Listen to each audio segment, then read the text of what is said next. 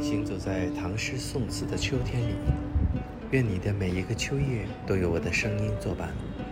这里是秋夜为你读诗，秋收的童话。今天为大家朗读的是宋代陆游的作品《若耶溪上》。九月霜风吹客衣，溪头红叶傍人飞。村长酒薄何妨醉？孤正堪烹蟹正肥。美好的生活无非是美食、美景、美人。身旁有美人，眼前有美景，手里有美食。中秋过后，蟹黄飘香，秋风习习，幸福足喜。